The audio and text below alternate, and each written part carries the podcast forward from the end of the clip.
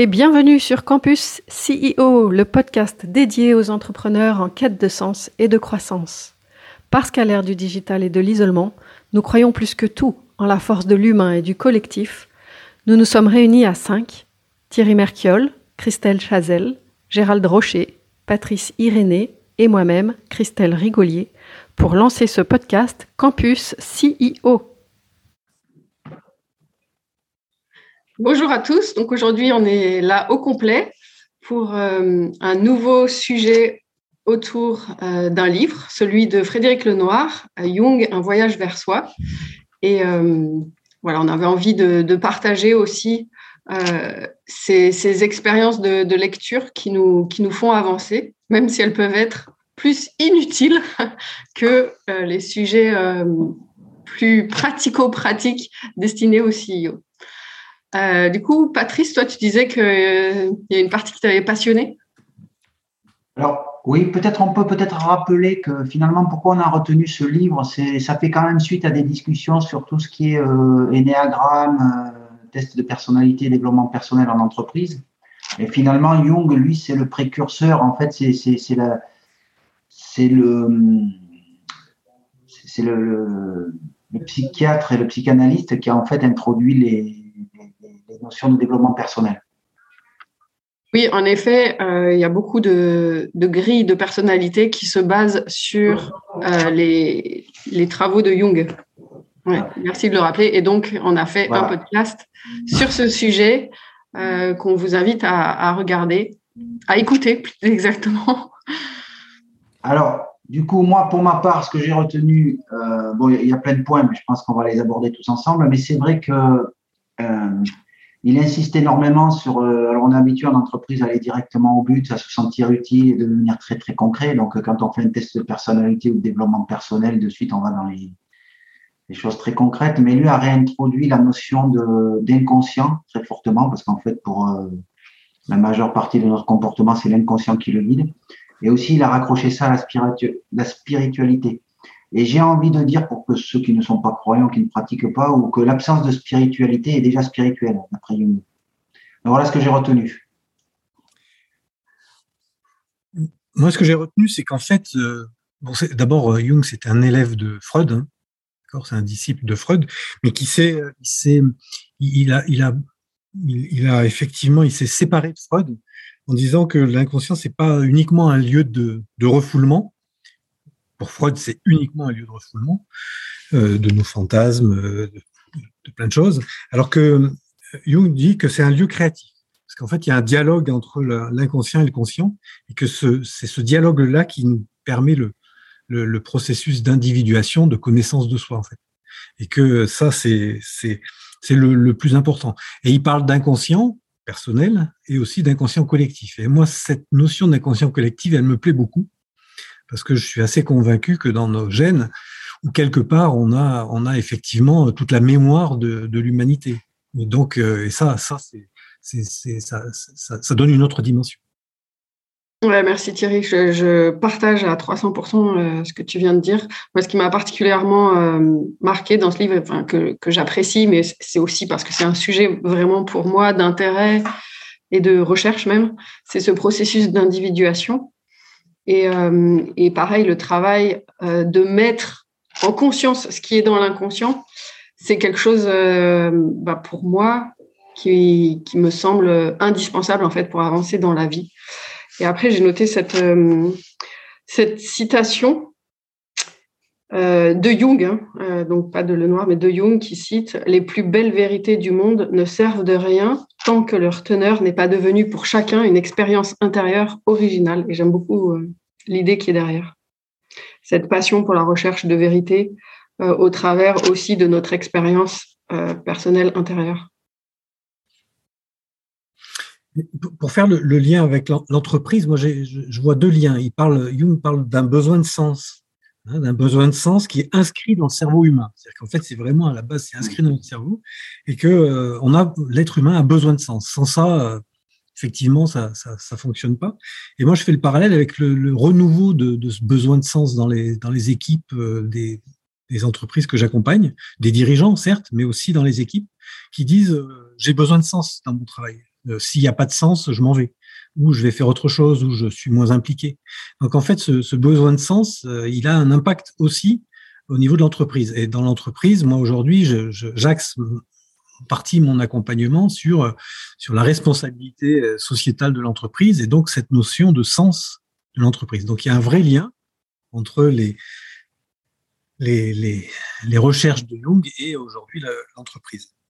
Le deuxième lien aussi, on pourrait pas. Bon, il y a les types psychologiques, ça on l'avait déjà abordé lors d'un précédent euh, podcast, mais il y a aussi, il parle de persona, euh, Jung. Et persona, en termes marketing, c'est quand même un, point, important, hein, puisqu'on détermine son persona ou ses personas et qu'on va avoir une démarche marketing et, communication un peu différente suivant les personas. Or, les personas pour Jung, euh, c'est une image sociale. Et ça représente bien effectivement l'image sociale qu'on peut avoir de nos clients euh, dans, dans, les entreprises. Or, cette image sociale, elle est souvent euh, euh en décalage par rapport à, son individuation. Et que c'est souvent ce décalage-là qui crée de la souffrance. Mais par rapport à cette logique de sens et de persona, justement, est-ce que l'inconscient collectif a, a, quelque chose à voir avec ça? J'ai un peu du mal à, enfin, c'est très pragmatique quand même. Le sens, c'est. Euh... Ben, tu, vois, le, les personas, par exemple, c'est euh, un pompier, c'est quelqu'un qui sauve. Euh, un, un, policier, c'est quelqu'un qui a de l'autorité. Euh, un curé, je ne sais pas ce qu'il a, mais bon, il doit avoir aussi. Et on, on, on a dans ces personas, on, on, assimile la personne, enfin la persona à son, à son caractère. Or, Or, euh, il y a sans doute des policiers qui sont pas autoritaires, il y a des pompiers euh, qui sont pas très, euh, qui peuvent être égoïstes, j'imagine, et que donc c'est là où il y a, il y a effectivement une, une, distinction. Alors, par rapport à l'inconscient collectif, je n'irai pas dans sur ce chemin-là parce que je suis pas assez, je suis pas assez intelligent pour ça ou compétent. par rapport à l'inconscient collectif, enfin, Ouais, moi j'en ai en tout cas eu la preuve dans mon propre parcours, c'est que vraiment notre, cerveau il garde une trace de ce que l'humanité a vécu. Et donc ça s'exprime euh, aussi au travers des mythes, des contes dans, par, rapport auxquels on est, élevé. Enfin, on, on est baigné dans notre enfance. Mais c'est vraiment cette idée que euh, et, voilà, j'avais noté cette citation-là aussi. Notre esprit conserve toujours en lui les marques de l'évolution parcourue et répète le passé lointain, au moins dans ses rêves et fantaisies. Et d'où l'idée euh, d'écouter ses rêves, euh, parce que c'est aussi notre inconscient collectif. C'est notre inconscient qui parle, mais aussi le collectif. Et en fait, ce qui je trouve passionnant, c'est de prendre, de comprendre toute cette mécanique-là de la psyché humaine. Et, euh, et, je trouve que euh, Jung amène une analyse de ça très pertinente et le noir le fait passer de façon simple. Oui, parce que moi j'ai lu un autre bouquin euh, sur Jung. Alors je vais, je vais, vous le citer, il faut juste que je le retrouve. Oui, parce que moi, enfin, les, les, bouquins de Jung, il faut quand même se, se, les taper. Quoi. Non, non, non c'est pas un bouquin de Jung, c'est un bouquin sur Jung qui s'appelle Découvrir Jung, une voie thérapeutique pour devenir soi, de Viviane Thibaudier. Thibaudier. Et euh, effectivement, moi je pense qu'il faut des livres qui expliquent Jung parce que Jung dans le texte, euh, ouais, il faut avoir un bon QI, je crois quand même pour euh, pour bien bien appréhender. Hein. Et, puis, et puis surtout. Moi, j'ai pas réussi à aller au bout du, de celui que j'ai. Hein. Il est vraiment. Euh, pourtant, ça, ça m'intéresse, mais complexe. Et oui, le noir, c'est très bien passé ça. Ouais. Il l'a écrit dans une époque qu'on connaît, enfin, qui n'est plus actuelle. Et donc, euh, l'intérêt de ces écrivains sur Jung, c'est qu'ils le remettent dans, dans notre espace-temps. Et ça, c'est plus intéressant. Parce que sinon, il faut en permanence dire, ah oui, mais Jung, il a vécu à telle période et que euh, au 19e siècle, c'était pas comme ça. Effectivement, euh, voilà. C'est important. Oui, et, et, du coup, euh, alors moi, j'ai pas lu le, le, livre sur Jung, j'ai lu le livre de, de Frédéric Lenoir sur euh, Spinoza. Et, ce que je trouvais, c'est que la pensée de Spinoza, elle est, je l'avais trouvée super actuelle, en fait. Et je trouvais que, que d'écouter ou de, de lire son livre, eh ben, il n'y avait pas, il y avait pas justement d'époque en fait. Alors soit c'est Frédéric Lenoir qui qui arrive à, à, nous faire justement euh, vivre ça et comprendre ça dans notre, notre situation actuelle, soit c'est ces gens qui ont vraiment une pensée euh, qui était euh, extrêmement impressionnante parce que quand Spinoza parle de la joie, ben, moi je trouve ça vraiment totalement génial. Quoi. Ouais, parce que je pense que ce sont des notions intemporelles, en fait. La joie, l'amour, enfin, tous les ouvrages qui parlent de ça, il y a des millénaires où aujourd'hui, euh, je crois que c'est quand même ce qui, ce qui habite l'être humain. Et, euh, et donc, c'est ces hommes-là qui ont de la pensée, enfin, qui, qui génèrent des ouvrages où euh, ils mettent en pensée, en conscience euh, ces sujets-là, je pense que enfin, c'est ce qui les rend intemporels.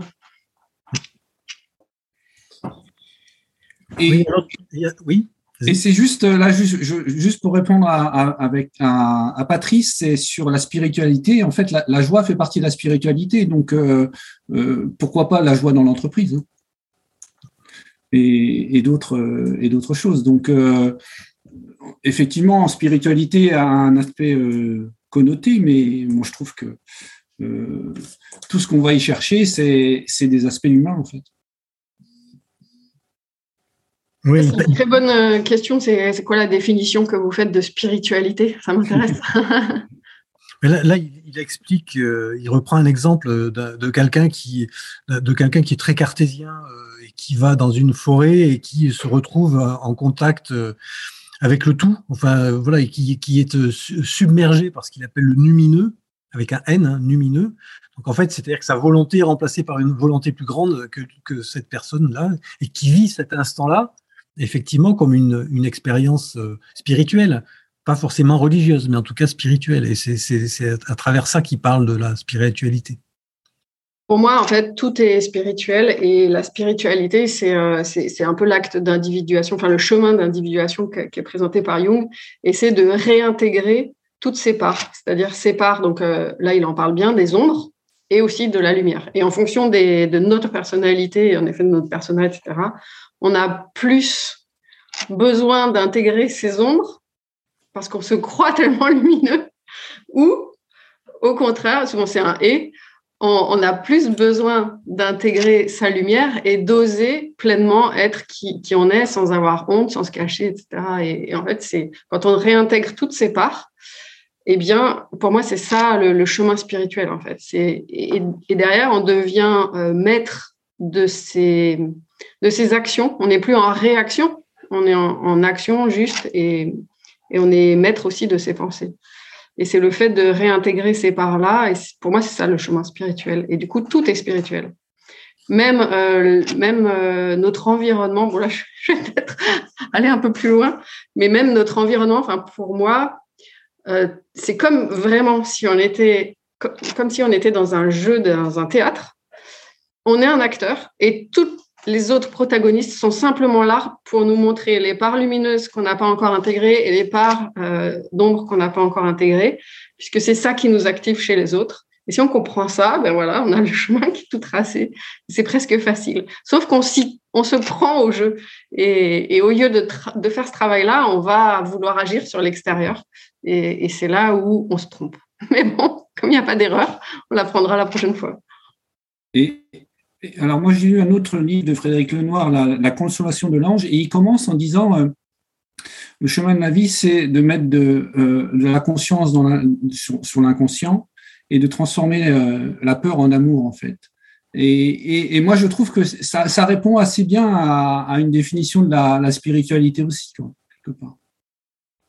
Ouais, j'adhère à, ça. J'adhère à ça. La spiritualité, c'est aussi transformer toutes nos peurs en amour et, réciproquement euh, vis-à-vis des autres. Les aider en, le faisant pour nous, à le faire pour eux. Hmm. Et donc, par rapport à l'entreprise, euh, comment est-ce qu'on peut adapter euh, en, quoi ça peut être justement, on peut donner un sens euh, dans les équipes ou au niveau des dirigeants enfin... Merci Christelle de nous recentrer sur l'utilité de cet échange. Alors pour la petite histoire, avant de commencer le podcast, on a eu un échange justement sur l'utilité ou non. Et alors, j'étais tombée sur une citation euh, du Dalai Lama qui dit que les gens ont été créés pour être aimés et les choses ont été créées pour être utiles et que le monde, la raison pour laquelle le monde est dans le chaos, c'est parce que les, les, choses sont aimées et les gens sont utiles ou utilisés. Et donc, euh, quelle est l'utilité de cet échange dans l'entreprise? Eh bien, c'est ça, c'est de comprendre que l'humain, avant tout, euh, il est là pour être aimé et que, alors, dans une entreprise qui a un but bien précis, euh, c'est difficile à entendre qu'il y en a besoin de passer du temps avec l'humain. Euh, en tout cas, c'est ma, conviction profonde, c'est que l'entreprise, c'est aussi un théâtre et, c'est aussi un théâtre pour, euh, pour ce chemin-là, euh, bah, de réintégrer ses parts d'amour de soi, d'amour de l'autre et, que c'est comme un, autre théâtre où on croit qu'on a d'autres choses à, produire, mais en réalité, le plus important, il est là. oui, je, je reviendrai sur le besoin de sens le besoin de sens de, des, des collaborateurs, des dirigeants, des, des, managers et de l'entreprise. Et que dans ce besoin de sens, euh, il y a aussi effectivement ben, l'écoute des autres, euh, juste l'écoute. Encore une fois, euh, il y a, il y a, je, quand, on, quand on fait des entretiens individuels, par, parfois dans certaines entreprises, on se rend compte que juste le fait de faire ces entretiens suffit on n'a pas besoin d'augmentation, euh, on n'a pas besoin de. Voilà, s'il y en a, c'est mieux, mais, mais en tout cas, voilà, juste la capacité d'écoute des managers dans ce, cet exercice-là est parfois suffisant. Ouais, et je crois que c'est pour ça qu'on a perdu le sens, enfin, ou en tout cas qu'il y a de plus en plus cette, euh, cette quête de sens parce qu'on a l'impression de l'avoir perdu dans les entreprises, parce qu'on s'est plus focalisé sur OK, ça doit être utile, euh, les conversations, notre temps, nos, tout, les relations, les conversations, le temps doit être utile. Oui, et si, en fait, et si le but, c'était euh, c'était l'amour, même dans une entreprise. Hmm. J'en ai retenu pour le CIO, c'est que, euh, au moins deux choses, c'est que, un, il est quand même, il a besoin de, de donner du sens à son action. Et ce livre permet quand même de réfléchir sur soi-même, parce que pour donner du sens à l'entreprise, à son action, euh, à aligner tout le monde, ben, il faut déjà avoir des convictions soi-même, et ce livre permet de, réfléchir euh, sur le sujet. Et, et en, ensuite, euh, ben, ce qu'il y a, c'est que notre personnalité est guidée par des choses complètement inconnues pour nous, hein, qui sont dans notre inconscient. Et ça, c'est la majeure partie de notre personnalité. C'est ce qui ressort de, son livre quand il explique le soi, en fait qui est la somme du conscient et de l'inconscient. Et donc, ce livre, il permet d'ouvrir des portes et d'arriver à travailler sur les, les, choses que, que l'on a en nous et qu'on ne connaît pas, et qui nous font réagir parfois sans, sans trop comprendre pourquoi on réagit comme ça. Oui, le fait de mettre cet inconscient-là à la conscience, donc du coup, nous permet d'élever notre niveau de conscience. Et c'est ça qui fait qu'on va accoucher de nous-mêmes dans toute notre euh, beauté, j'ai envie de dire, avec les ombres et les lumières, parce qu'elles vont ensemble. Et, euh, et voilà, c'est ça que, que, que, Jung nomme le processus d'individuation. Et pour moi, c'est un peu le, le si voilà, s'il devait y avoir un but à notre vie, ce serait aimer et, euh, et faire ce chemin-là pour nous-mêmes.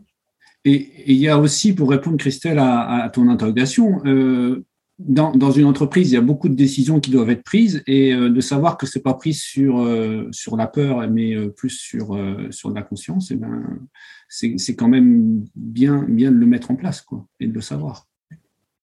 Il y a une, il y a une notion aussi qu'on n'a pas abordée et qui, qui, qui, qui, qui explique des choses, c'est l'intuition, la notion d'intuition et la notion de synchronicité. Moi, ça m'a beaucoup plu cette histoire de synchronicité parce que je crois que je l'ai vécu plusieurs fois dans ma vie.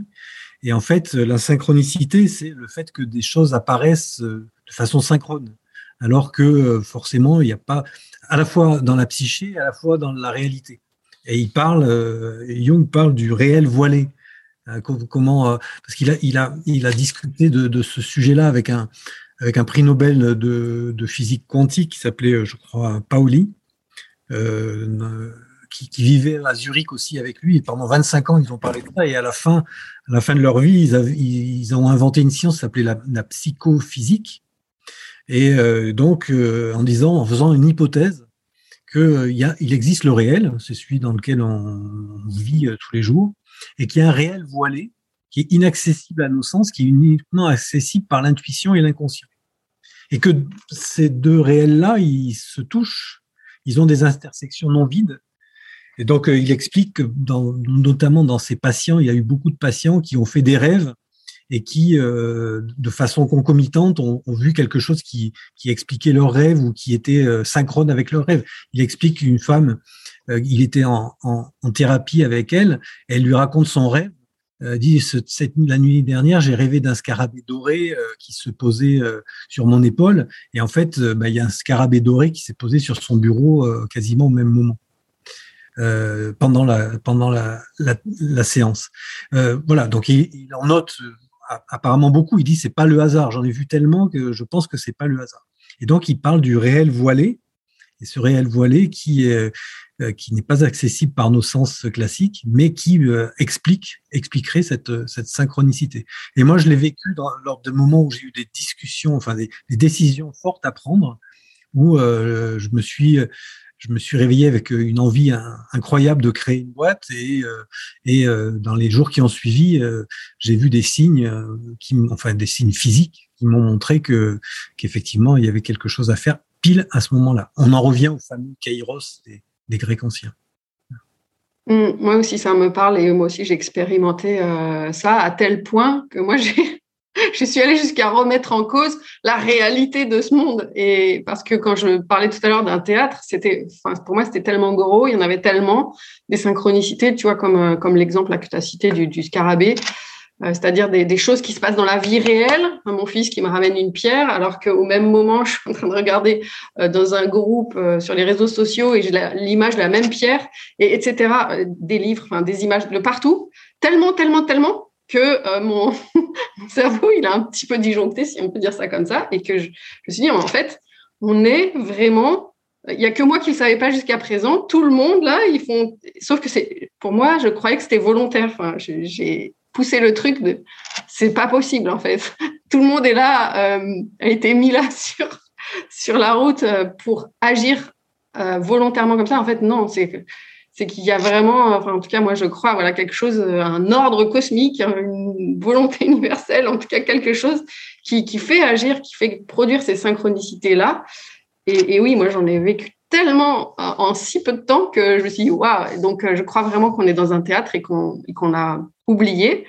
Et pour croire au jeu, encore mieux du théâtre et pour faire tout ça, mais on est bien dans un théâtre ou dans un jeu vidéo voilà, qu'on a créé nous-mêmes.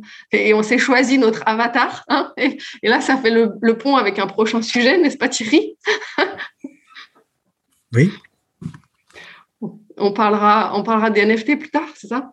Oui, on parlera des NFT. Euh, la, semaine prochaine. Allez, voilà, comme ça c'est dit. Voilà, donc ça sera, ça sera la semaine prochaine. Mais c'est vraiment, enfin moi, ma vision de, de, notre, je, vais peut-être un peu loin et peut-être ça va en choquer certains, mais c'est ma vision du monde. C'est exactement ça et euh, tout, tout, tout. J'ai pas de preuves physiques. De, les recherches le montrent pas encore vraiment, euh, la recherche scientifique, mais j'ai vraiment cette intuition pour le coup là de mon expérience que on est, on est on est des, personnages dans un jeu qu'on a créé.